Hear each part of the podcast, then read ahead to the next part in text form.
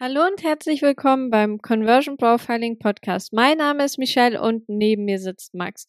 Und das ist der zweite Teil der Doppelfolge über das Thema neun elementare Dinge für eine Produktseite, die verkauft. Und wenn du die vorherige Folge noch nicht angehört hast, dann geh gleich mal zurück und hör sie dir ganz kurz an, weil da erfährst du die ersten fünf Dinge, die wir dir hier vorgestellt haben. Genau, und das bringt uns jetzt einfach zum sechsten Punkt, nämlich einen einzigartigen USP. So, und ich weiß, dass jeder Online-Shop-Betreiber sagt, oh mein Gott, ich habe doch USP, ich habe eine super Qualität und äh, mein Produkt ist einzigartig. Ja, leider, wenn man dann wirklich mal hingeht und dann eine Recherche macht, stellt man leider oft fest, dass die Produkte eins zu eins bei Amazon verkauft werden, die sich gar nicht unterscheiden teilweise. Ja, und äh, da ist halt die Frage, okay, warum soll ich bei dir kaufen für 20 Euro mehr, als wenn ich es mir einfach bei Amazon hole? Da ist zwar kein schöner Name drauf, aber es ist schlussendlich das Gleiche. Ja, und da willst du nicht hin.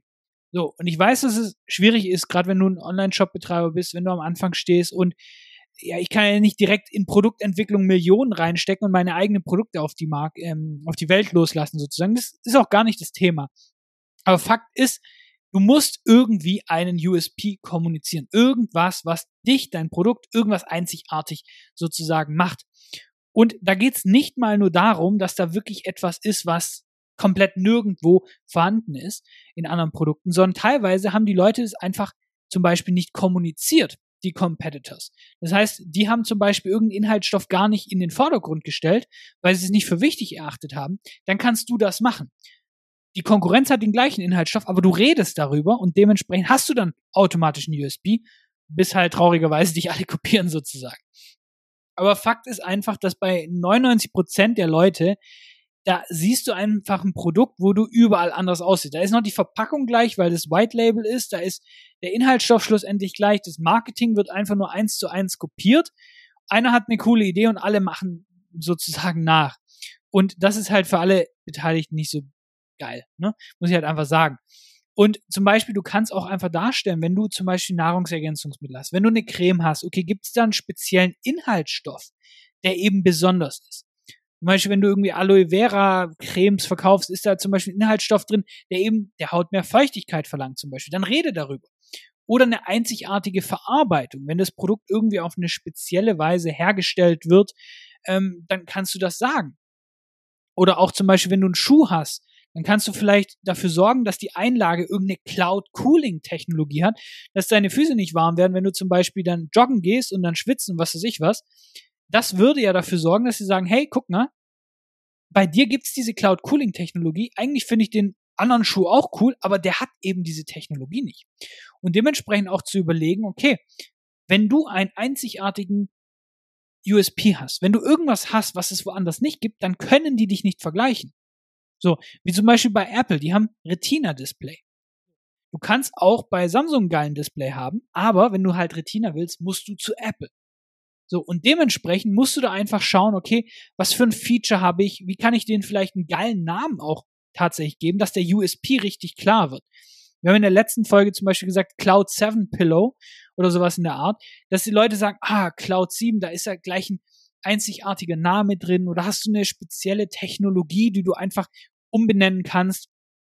Und äh, am Beispiel jetzt, wenn wir bei den Schuhen bleiben, Geox, der Schuh, der atmet, oder? Kennst du wahrscheinlich noch von der Werbung, weil da jeder eben dieses Bild noch im Kopf hat, weil die eben guten Job gemacht haben, auch so was Einzigartiges sozusagen zu kommunizieren. Das ist mittlerweile nicht der einzige Schuh sozusagen, aber trotzdem haben sie es geschafft, da eben dadurch tatsächlich rauszustechen. Und dass sich eben die Leute an dich erinnern. Und genau das musst du schlussendlich auch machen.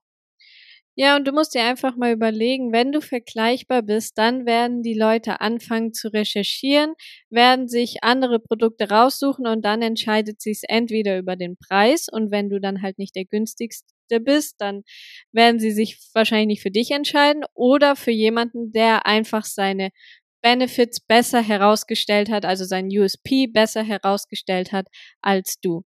Oder, ganz blöd gesagt, der, wo am schnellsten liefert. Und es ist nicht selten gewesen, dass wir uns zum Beispiel irgendwas gekauft haben, wo wir dann gesagt haben, eigentlich will ich das haben, aber irgendwie sieht das auf Amazon genau gleich aus und ich weiß, dass wenn ich morgens bei Amazon bestelle, ist am nächsten Tag bei uns. ja, dann kaufe ich es da, dann habe ich es schneller. Ja. Wenn du aber ein einzigartiges Produkt hast, passiert dir das eben nicht, weil es kann dir gar nicht passieren. Ja, genau. Und da kommen wir dann auch schon zum siebten Punkt und zwar die FAQs. Und wir reden hier nicht nur von FAQs wie, wie lange dauert der Versand, wie ist die Rücksendung geregelt und all das, was einfach so Standardsachen eigentlich schon fast sind, die immer drauf gehören, sondern wir reden von FAQs, die die Menschen im Kopf haben, wenn sie dein Produkt gerade anschauen. Und hier solltest du, so gut es geht, Kaufeinwände entkräften, die die Kunden vielleicht haben, während sie über deine Seite scrollen. Und die kannst du einfach sehr, sehr gut herausfinden, indem du recherchierst, indem du schaust, okay, bei vergleichbaren Produkten, was schreiben die Leute da? Was steht in den Testimonials drinne? Was finden sie gut bei dem Produkt? Was finden sie schlecht bei dem Produkt? Und aus all den Sachen kannst du dann eben Fragen für dich formulieren und quasi schon im Vorfeld diese Einwände entkräften. Und als Beispiel können wir hier ähm, machen, wenn du jetzt Omega-3 verkaufst beispielsweise, das schmeckt sehr, sehr oft nach Fisch und viele Leute, die kein Fisch mögen, werden dieses Omega-3 höchstwahrscheinlich nicht kaufen. Wenn du das jetzt aber im Vorfeld schon weißt, dass es da irgendwie ein Problem auf dem Markt gibt und dein Pro äh, Produkt nicht nach Fisch schmeckt, dann kannst du ganz einfach die Frage machen, ja, okay, schmeckt das Omega-3 nach Fisch und kannst sie dann mit Nein beantworten. Und dadurch werden die Leute dann wahrscheinlich dein Omega-3-Produkt kaufen, weil du ihren Einwand im Vorfeld schon entkräftet hast. Wir haben zum Beispiel einen Kunden, der verkauft Online-Betten. Was ist das Erste, was die Leute für ein Problem haben, wenn sie sagen, hey, Online-Bett bestellen? Ich kann nicht Probe liegen, oder? So. Und was müssen wir jetzt kommunizieren? Warum Probe liegen kompletter Bullshit ist? Weil wenn du Probe liegst, ganz gemütlich im Ikea mit deinen Schuhen noch an, mit, mit deiner, ähm, mit deiner Jeanshose, ja, ist halt nicht geil, weil du wirst irgendeine zu weiche Matratze nehmen, wo du dann schlussendlich Rückenschmerzen kriegst und dann hast du gar keinen Spaß daran, weil bei Ikea kannst du die dann zum Beispiel nicht zurückgeben. Und wie ist es bei uns? Hey, du kannst Probe schlafen, du kannst 30 Tage lang da eben drauf liegen, du kannst dir das Ganze austesten. Wenn es dir nicht gefällt, dann holen wir es kostenlos wieder ab. Wir bauen dir das ab und dann kannst du dir woanders ein Bett bestellen. Dann habe ich doch vorweggenommen den größten Einwand, hey, ich kann da nicht Probe liegen und habe das tatsächlich so verwandelt, dass es bei mir sogar ein USP ist, zu bestellen. So, und genau das musst du wenden. Deswegen musst du in Foren unterwegs sein. Deswegen musst du bei deinen Mitbewerbern sozusagen in den Bewertungen schauen, was wird da kritisiert, was mache ich besser und genau das auch kommunizieren, die Einwände kommunizieren, all das in deinen FAQs. Da können du ruhig 20, 30 Dinge reinballern. Die Leute, die es interessiert, die werden das lesen. Und das achte ist Proof-Elemente, also Social Proof. So, warum das wichtig ist, ich glaube, ich muss da nicht zu viel sagen, weil tatsächlich ist es so, die meisten Leute haben sehr viel Auswahl. Die können von verschiedenen Produkten wählen und von verschiedenen Anbietern und dementsprechend ist es wichtig, dass du zeigst, hey, du bist Experte, du hast die Expertise, deine Produkte sind gut. Weil eben nur zu behaupten, die sind gut, ist nicht so geil, wie wenn du es beweisen kannst. Du kannst zum Beispiel Logos darstellen von Publikationen, wo du drin warst. Du kannst verschiedene Tests oder Studien zum Beispiel darstellen. Wenn du Nahrungsergänzungsmittel verkaufst und du hast die testen lassen auf ein bestimmten, bestimmtes Ding oder auf ähm, ein cleanes Verfahren, was weiß ich was, dann zeigst du das, dass die unbedenklich sind zum Beispiel, weil es auch zum Beispiel ein Einwand, der kommen könnte. Kannst du auch in den FAQs darlegen. Oder auch Produktbewertung. Das ist eigentlich das erste und jeder Shop, der keine Produktbewertung hat, auf der Produktseite, weiß nicht, ob du mal einen Blogartikel über irgendwie Online-Shop äh, durchgelesen hast, aber du brauchst Bewertungen. Und zwar viele. Und deswegen am Anfang, wenn du noch keine Bewertung hast, naja, dann sorg dafür, dass du ein kostenloses Produkt an deine Bekannte, an deine Freunde schickst oder sie zumindest mal testen lässt, wenn du nicht das Budget hast, denen das zu schenken und sagst, hey, bitte teste das und dann teile deine ehrliche Meinung mit mir auf meinem Online-Shop. Du musst die nicht bestechen, irgendwie fünf Sterne, sondern sag einfach, hey, teste das. Wenn du es geil findest, bewerte es. Wenn nicht, dann, ja, dann lass es am besten. genau so. Aber das musst du einfach machen, weil dann hast du zumindest mal fünf, sechs, sieben Bewertungen da drauf. Dann ist es nicht ganz so leer, wie wenn da gar keine ist. Und dann auch zum Beispiel Bilder, wenn du mit UGC-Content, wenn du mit Influencern arbeitest, ja, warum hast du die Bilder nicht auf deiner Produktseite stehen? Das ist doch super, wenn die Leute die Influencer kennen, in einer spezifischen Nische Und dann hast du quasi auf deiner Produktseite ein Bild mit diesem Influencer und deinem Produkt in der Hand.